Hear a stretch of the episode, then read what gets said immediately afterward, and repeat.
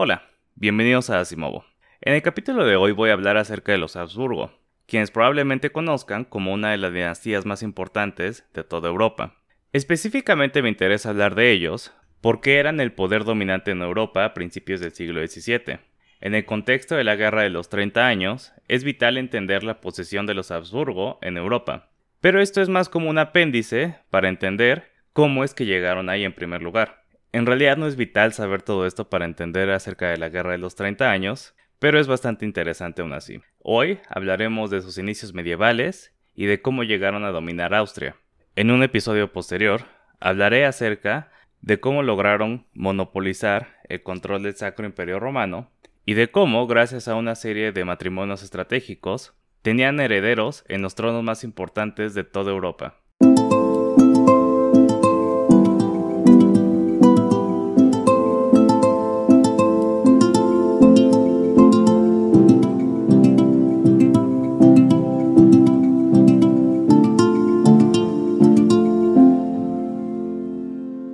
Es difícil exagerar la importancia de los Habsburgo en la historia europea, incluso en la historia de todo el mundo, o por lo menos del mundo occidental.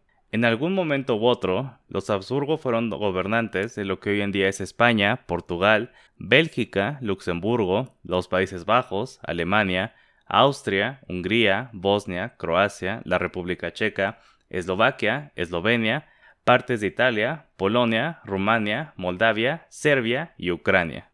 Esta lista es un poco exagerada porque, por supuesto, la mayoría de estos países estaban todavía bastante lejos de existir. Así que es un poco anacrónico ponerlo en esos términos, pero sí nos deja ver un poco la magnitud del alcance del poder de los Habsburgo. Por lo menos territorialmente, si bien no político, porque de nuevo todos esos países no existían como unidades. Además, también consideremos que por su control de España y Portugal a principios de la modernidad, los Habsburgo tienen una importancia enorme en la historia de muchas naciones postcoloniales, como la mayoría de Latinoamérica y Filipinas. Ellos fueron los primeros en tener un imperio global. Cuando estaban en la cima, el dominio de los Habsburgo sobre Europa no tenía precedente desde Carlomagno, y en realidad no fue alcanzado después, salvo por las efímeras creaciones de Napoleón y Hitler. Sin embargo, ellos eran un poder mucho más medieval, y ya dejemos de lado a Hitler o Napoleón, incluso los gobernantes absolutistas que estaban surgiendo en monarquías rivales como Francia, tenían un control mucho más moderno de sus territorios. Los Habsburgo no pretendían ser una autoridad centralizada, sino más bien mantener la lealtad de sus dominios, tratándolos por separado.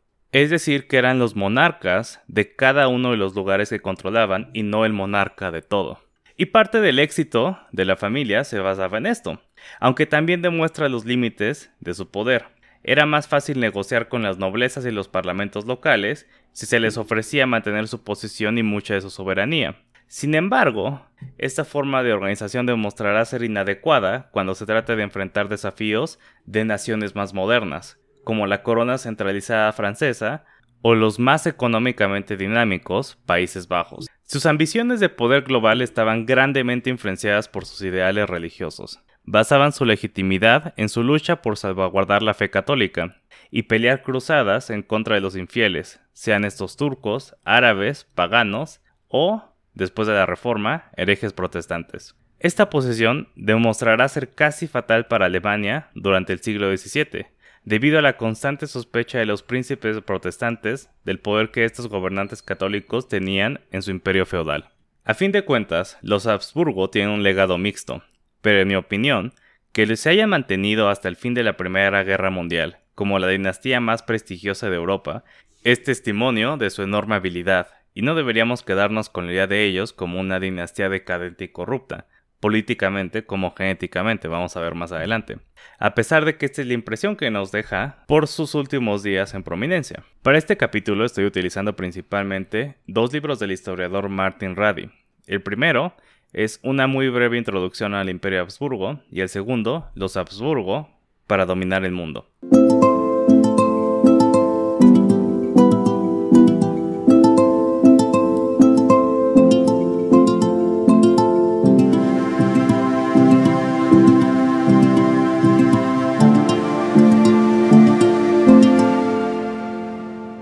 Consideraciones adicionales respecto a la forma de gobierno del Sacro Imperio Romano vienen de El corazón de Europa, una historia del Sacro Imperio Romano de Peter Wilson.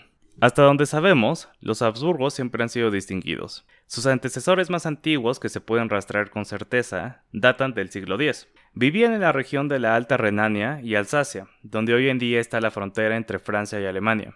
En ese entonces, esto estaba dentro del Ducado de Suabia, que a su vez era parte del Sacro Imperio Romano. Cuenta la leyenda que Radbot, hijo de Cancelín, estaba cazando cuando perdió su halcón favorito, y lo encontró en un afloramiento rocoso en los límites de sus tierras. Decidió que este era el lugar ideal para construir una fortaleza, y la llamó Habitsburg, o Castillo del Halcón en alemán antiguo.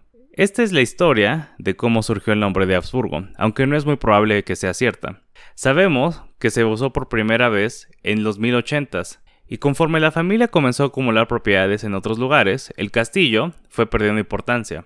Eventualmente el nombre también, en realidad, Habsburgo, lo que evolucionó de Habsburg, volvió a estar de moda hasta el siglo XIX, cuando se volvió importante recordar los orígenes ancestrales de las dinastías europeas. Hay una anécdota que data de 1415, cuando el emperador romano, el sacro emperador romano, se refiere al duque de Austria como señor de Habsburgo, y el duque de Austria responde como, oye, esa es una ofensa para mí, porque en realidad lo que estaba pasando era que el emperador estaba recordándole los orígenes humildes de la familia. Para ese entonces ya habían pasado 200 años desde que la familia había cedido el castillo. Pero por el momento tenemos que enfocarnos en esos humildes territorios que fueron los que los comenzaron a elevar. Para el 2200, el corazón de las tierras de Habsburgo se hallaba en la confluencia de tres ríos, que en ese entonces eran navegables, el Aare, el Royce y el Imat. Asimismo, se encontraban en el paso entre las montañas y la planicie de Suiza, esto les permitía extraer cuotas del comercio entre el norte de Italia y las grandes ferias en Champaña y en Flandes. La impartición de justicia fue otra actividad extremadamente lucrativa, y entre casetas, multas y confiscaciones, los Habsburgo comenzaron a acumular su riqueza. Para el siglo XIV tenían unos 30 castillos. Sin embargo, seguían siendo una de las muchas familias en Suiza. Dos factores más son importantes para entender su ascenso. Una es su posicionamiento en la política del Sacro Imperio Romano, sabiendo a quién apoyar cuándo y a quién no. La otra es simple y llana suerte, algo que llama Martin Radi en su libro El efecto Fortinbras, en honor al personaje de la obra Hamlet, quien al final, con todos los protagonistas muertos, va a reclamar el trono. Uno de los factores que alentó esta suerte es que los Habsburgo no fueron particularmente entusiastas en participar en las cruzadas. Entonces lo que pasó es que conforme perecían los herederos de las dinastías vecinas, los Habsburgo entraban a reclamar sus títulos y propiedades, gracias a que antes habían casado a algún miembro de la familia con ellos. Entonces está súper padre, ¿no? Porque se muere el heredero del condado aledaño, pero como estaba casado con mi hija, entonces ahora me toca a mí ese territorio. Y hoy estamos hablando de las cruzadas cruzadas, ¿no? Las cruzadas de la Edad Media, porque yo sé que en la introducción hablé de que los Habsburgo van a estar súper interesados en hacer cruzadas, pero esto es mucho más adelante, cuando estemos hablando del Imperio Otomano o de los protestantes, y en realidad es más como una herramienta eh, de propaganda hablar de cruzadas. O sea, así ellos le decían, pero no es lo que nosotros relacionamos con el nombre. Pero bueno, regresando a lo de los matrimonios estratégicos, básicamente esto mismo va a hacer que Carlos V mucho después, eh, ya después de la Edad Media, logre tener los tronos de casi la mitad de Europa Occidental. Y aquí estamos viendo un ejemplo temprano de de cómo aprendieron a hacer esto, ¿no? Digamos que la mayor fortaleza de los Habsburgo era genealógica, que podían producir herederos que sobrevivieran.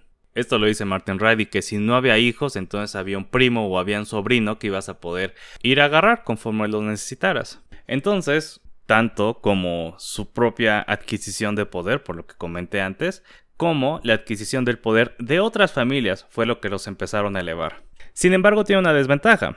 Y es que su imperio no era un territorio continuo, ¿no? Básicamente lo están formando como un rompecabezas conforme vayan agarrando de otras familias. Y sus propiedades estaban intersectadas por otros territorios señoriales, ya fueran estos eh, seculares o eclesiásticos.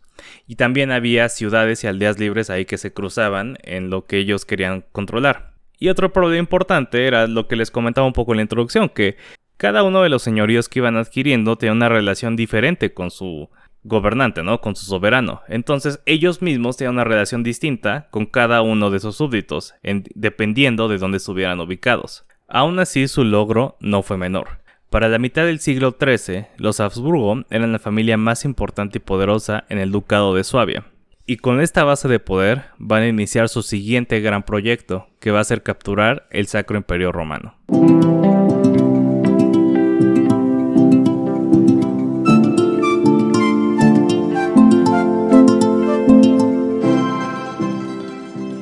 El Sacro Imperio Romano era la corona más prestigiosa de toda Europa.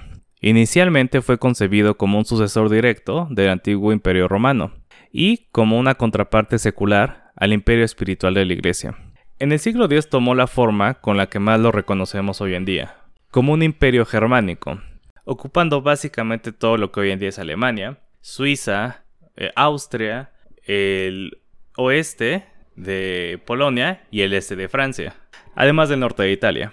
Aunque es como muy bonito o muy eh, ordenado decir que el imperio empezó con Carlomagno y terminó con Napoleón, en realidad el Sacro Imperio Romano como lo conocemos comenzó con la dinastía de los Otones. Ahora, todo el prestigio de la corona imperial no conllevaba un gran poder ni una gran autoridad sobre sus territorios. Y esto es mucho más eh, cercano a la realidad de los monarcas medievales. En realidad, el reino de Francia funcionaba más o menos igual. Era un reino cuyo rey no tenía un control completo sobre todos los territorios. En realidad, la mayoría del control y del poder lo tenían los nobles. Pero por razones geográficas y también por razones políticas, esto estaba mucho más exagerado en el Sacro Imperio Romano los emperadores constantemente tenían que negociar con los príncipes, quienes ya tenían sus propios territorios y tenían sus propias políticas e intereses.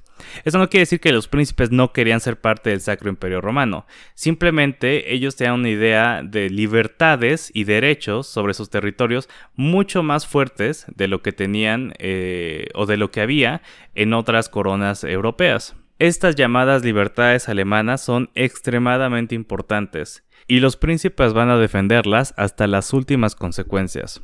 El preámbulo a la Guerra de los 30 años es un constante posicionamiento de los príncipes en su esfuerzo para asegurar que esas libertades sean respetadas, y de nuevo va a ser fatal para Alemania. El máximo ejemplo del poder que los príncipes tenían en el imperio es que ellos eran quienes elegían al emperador, lo cual seguía siendo algo bastante importante, o sea, no escogían al emperador necesariamente como para que fuera su títere, era una figura de liderazgo y sobre todo era importante para mediar conflictos entre los príncipes y los campesinos o entre los príncipes mismos, ¿no? La nobleza. El tipo de emperador que moldeó este acuerdo era uno que hacía concesiones para poder negociar efectivamente y que, para no perder poder, se preocupaba mucho en amasar riqueza para él mismo, de modo tal que siguiera proyectando poder. Entonces nuestros sacros emperadores romanos van a estar siempre preocupados por ganar dinero. Ahora, nos puede parecer extraño pensar esto en una corona medieval que fuera electa. Sin embargo, hay que tomar en cuenta que a diferencia de nuestros ideales actuales de democracia, la elección del emperador romano no representaba el deseo de la soberanía popular, sino de la sabiduría colectiva de los príncipes, que a fin de cuentas era una sabiduría divina. Es decir, la elección sí representaba algo, sí representaba ciertos ideales, y estos ideales eran los que más identificamos con eh, la era medieval, la del derecho divino que tienen los nobles a gobernar. Y además esto no es algo como súper eh, fuera de lugar. En realidad muchas de las ideas que tenemos acerca de la política y la Edad Media no son totalmente correctas o por lo menos representan una parte del medievo, pero duró mil años. Y, y esto va a aparecer varias veces conforme hablemos del Sacro Imperio Romano. Pero una de las cosas que son muy importantes tomar en cuenta es que las monarquías selectivas no eran totalmente alienígenas para la gente de la Edad Media, y en realidad ni siquiera era muy claro que prefirieran las monarquías hereditarias. Es hasta la Edad Media tardía que tendremos reglas de sucesión mucho más reconocibles para nosotros, esto de que tenemos un rey y lo tiene que suceder un hijo varón, ¿no? O y primogénito además. Esto nos queda muy claro a nosotros, pero pensemos en el ejemplo que tenían la gente en la Edad Media pues es el Imperio Romano, ¿no? Y el Imperio Romano no había sido como un super ejemplo de este tipo de, reglas de sucesión, ¿no? Por lo general no tenemos como este cambio súper limpio y sin problemas de un padre emperador a un heredero hijo primogénito emperador. También está lo que ellos mismos pensaban, o sea, cosas que nosotros podemos tomar en cuenta hoy en día. Por ejemplo, pues el hijo varón mayor del rey no necesariamente va a ser el mejor gobernante. Y eso es algo que ellos también tomaban en cuenta.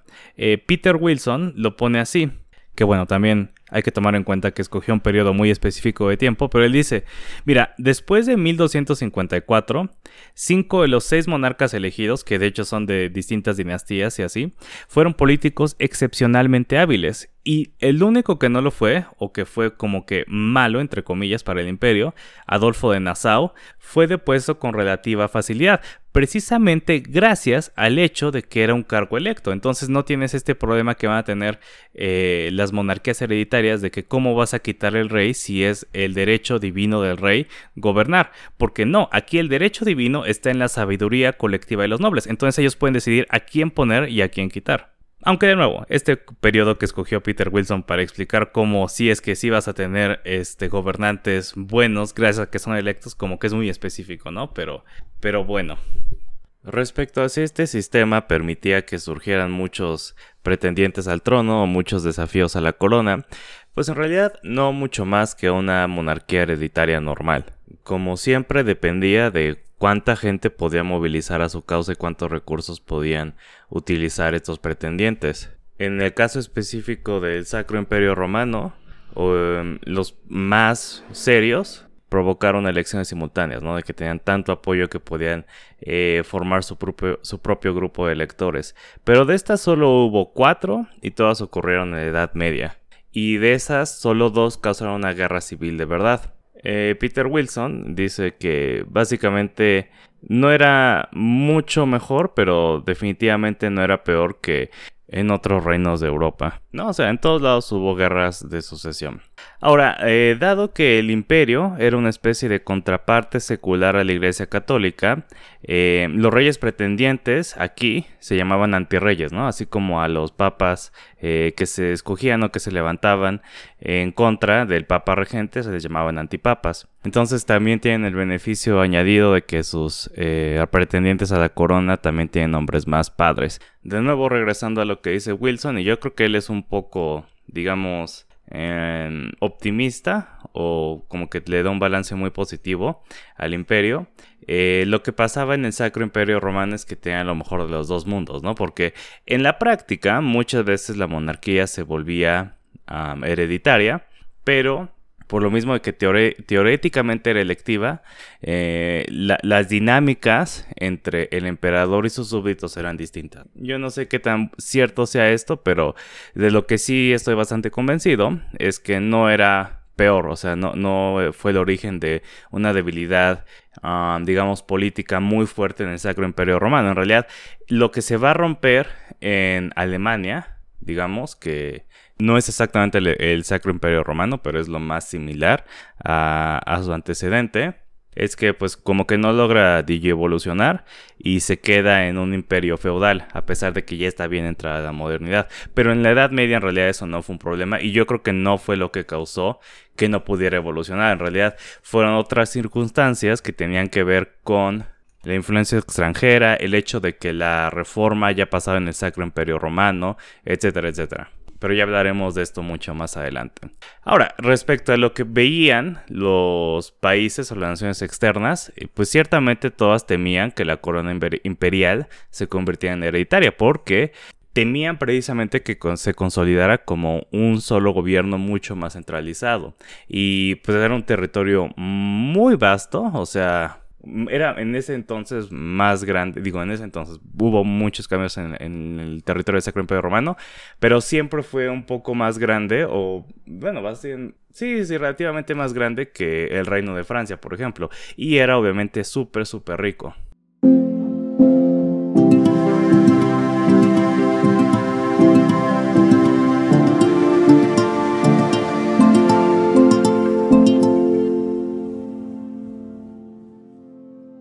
Fue hasta 1356 cuando se estandarizó el proceso para decidir la sucesión, o más bien la elección del siguiente emperador. En realidad no se sabe muy bien cómo empezó quién participaba en las elecciones del Imperio temprano, pero lo que sí sabemos es que esto nunca fue una especie de voto popular o de voto que eh, tuviera el objetivo de representar el sentimiento de la mayoría de la gente, sino que siempre fue una decisión que estaba a cargo de las élites del imperio, ¿no? Y en representación de su propia sabiduría, ¿no? No en la representación de sus súbditos. En el 887 más o menos quienes votaban eran los duques y los otros nobles eh, más o menos del mismo nivel. Para la mitad del siglo XI ya los obispos habían ganado influencia y participaban en la elección, que esto es muy importante, que va a haber electores eh, seculares y electores eclesiásticos. Para inicios del siglo XIII, los electores eclesiásticos eran ahora los que predominaban, mientras que la representación de grandes regiones seculares disminuyó porque se fue fragmentando el imperio. Y esto es algo muy importante.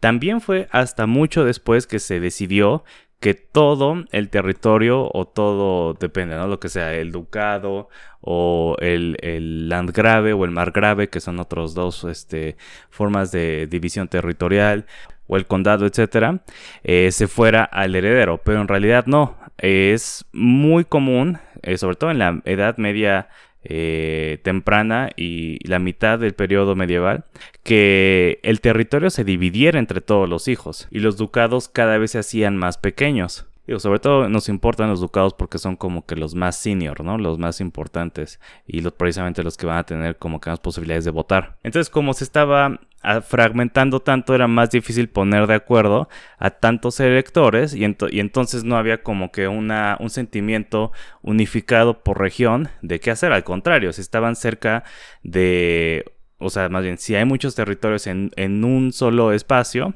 van a pelearse entre ellos y votar en contra de lo que creen que la otra persona quiere. Entonces se volvió importante empezar a reducir el número de electores. Em, a pesar de que desde 1196, es decir, incluso mucho antes de que predominaran los eh, electores eclesiásticos, se fue eliminando, por ejemplo, a los condes, el número de electores seguía siendo muy alto y seguía incrementando.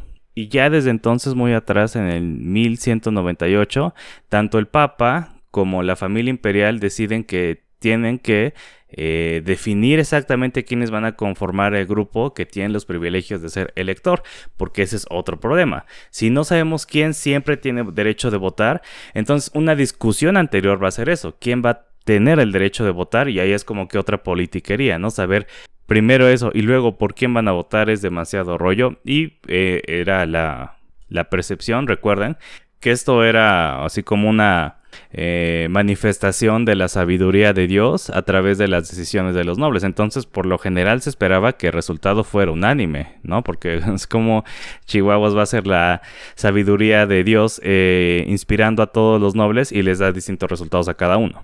Lo que hacían antes para como mantener esta ilusión de, de unanimidad era que los que no estaban de acuerdo con el resultado se iban. Pero pues el problema es que si no estaban de acuerdo era por algo, ¿no? Y en realidad no había ningún mecanismo para desafiar la decisión, ni para vetar un resultado. Entonces, pues eh, los nobles empezaron a decidir, los príncipes electores eh, empezaron a decidir quedarse para demostrar que no había una unanimidad y entonces como que darle voz a su inconformidad. Entonces hubo todo un periodo de tiempo en el que lo común fuera que se, se escogiera con una mayoría de votos, ¿no? Con un resultado de mayoritario y ya no estar esperando una unanimidad. Pero nadie estaba particularmente contento con eso, ¿no? Lo que va a pasar, que va a ayudar que justamente haya cada vez menos electores y que sean los mismos de siempre, va a ser que se van a dar cuenta que a veces van a preferir que una persona vote, que, o sea, que cierto eh, eh, obispado o, cierto duque tenga derecho de votar, siempre y cuando él y yo nos pongamos de acuerdo para bloquear a alguien más. Y esto pasó en, en el 1237 ya con los electores eclesiásticos, que básicamente se había estabilizado en tres, Mainz, Colonia y Trier. De estos tres, básicamente, Mainz era el más prominente y pues como que no eran súper amigos los, entre los tres, pero los otros dos le daban chance a Mainz porque entre los tres se podían excluir a Magdeburgo y a Salzburgo. Entonces, pues así se mantuvieron y se van a mantener durante un rato. Ahora, los príncipes seculares nunca pudieron ponerse de acuerdo también y en realidad va a ser hasta 1356 cuando eh, queden definidos. Y vamos a ver cuáles van a ser, pero primero vamos a hablar de el primer emperador romano Habsburgo.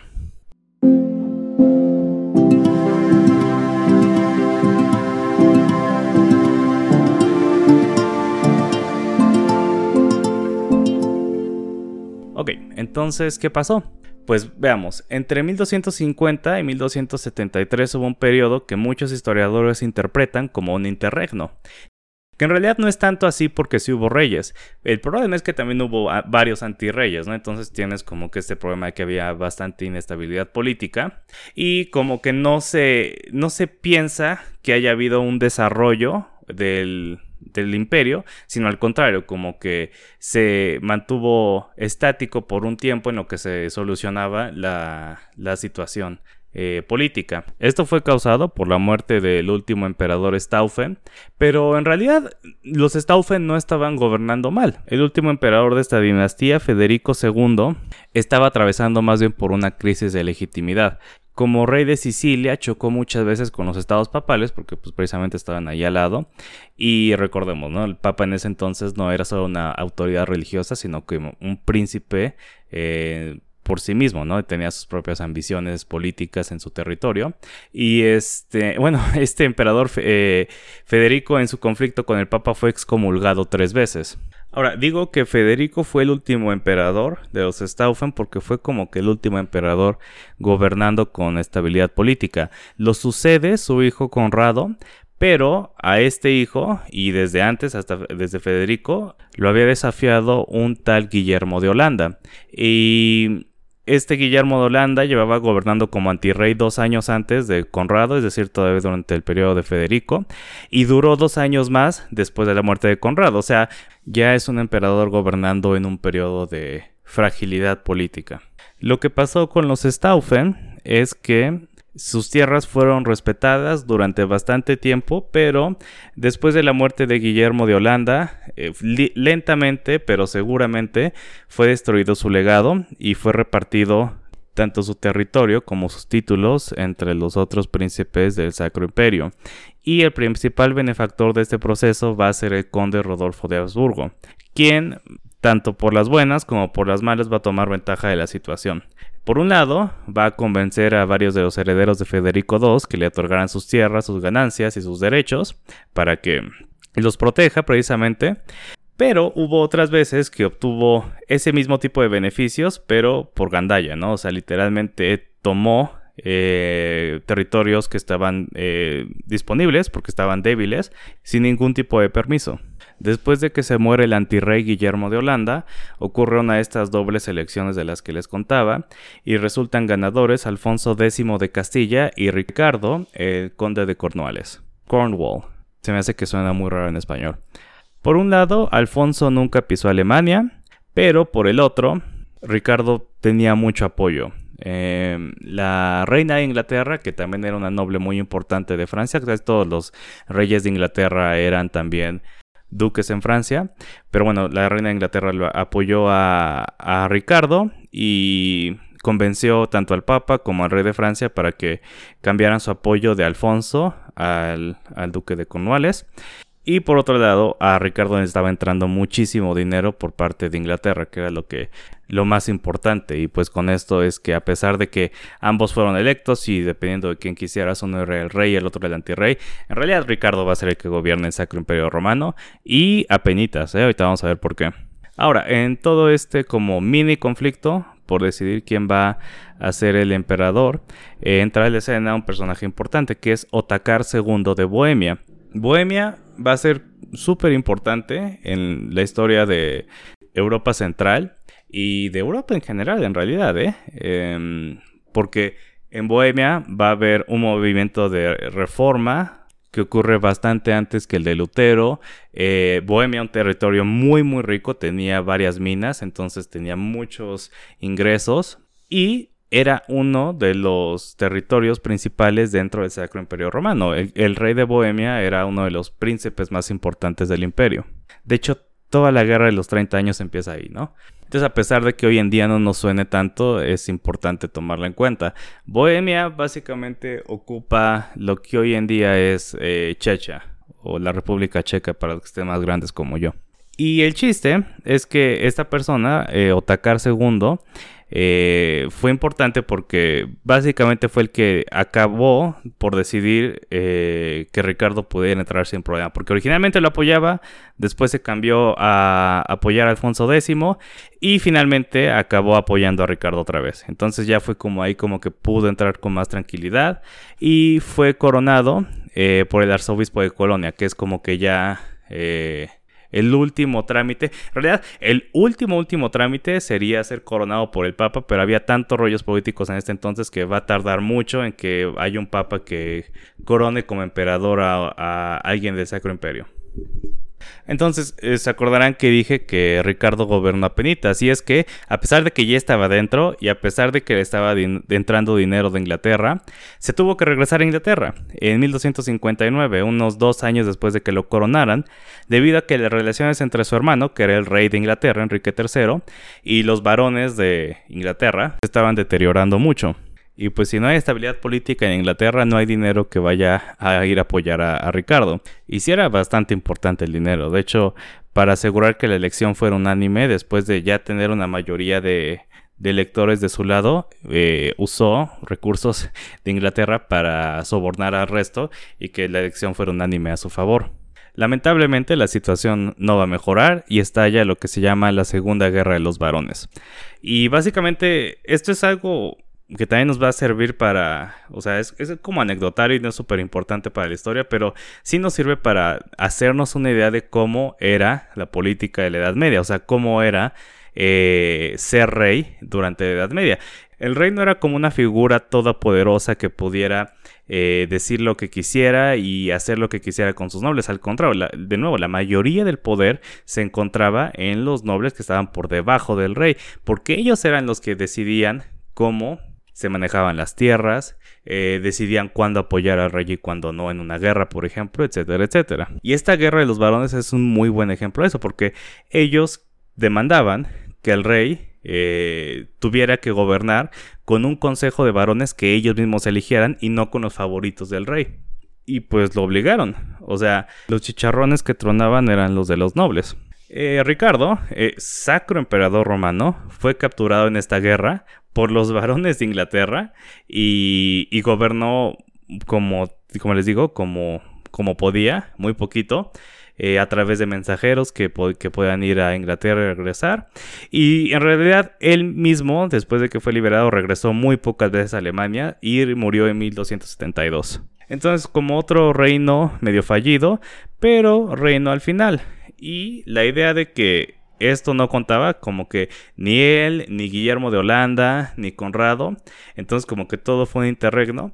Eh, sí tiene como que cierta verdad, histórica. De hecho, en el libro de, de Martin Raddy como que lo, lo pone como un hecho, ¿no? Que había habido un interregno. Pero Peter Wilson, pues yo creo que tiene, tiene razón ahí al señalar que pues sí hubo un rey y que en realidad esta idea de que como que el imperio resume otra vez después de la elección de Rodolfo, que es el que sigue, Rodolfo de Habsburgo, era parte de propaganda política por parte de él que estaba muy interesado en hacer pasar su elección como un retorno a la normalidad. Pero bueno, hasta aquí lo voy a dejar y solamente voy a contar qué pasa en la siguiente elección. Pues pasa que se muere Ricardo de Cornuales y el Papa Gregorio, Gregorio X, le urge a los líderes del imperio que la siguiente elección que por favor sí sea unánime, ¿no? Que sea eh, una elección que no cause conflictos a futuro. Y pues yo creo que todos los nobles pensaron, no, pues sí estaría súper chido, pero ¿a quién? El príncipe más poderoso en ese entonces era precisamente Otakar II de Bohemia. Otakar era súper ambicioso, tenía pretensiones al trono, tenía pretensiones a ser un elector y por lo mismo como que les causa, les da mala espina a los príncipes. Pero había otro, eh, otro príncipe, que también tenía muchas ambiciones, sin embargo no tenía nada, o por lo menos no estaba cerca del mismo poder que tenía Otakar, y este era Rodolfo de Habsburgo. Rodolfo no era muy joven, tenía 55 años, era relativamente importante, o sea, su, su familia tenía historia, su nombre cargaba cierto peso, pero no tenía los recursos como para, por ejemplo, asegurar que toda su descendencia va a seguir siendo, eh, va a seguir teniendo la, eh, la corona imperial. Entonces, pues va a resultar la elección como que más eh, fácil o que más se van a poder tragar los príncipes del imperio. Pero esto no le va a gustar para nada a Otakar II. Y esa es la historia que vamos a ver en el siguiente capítulo.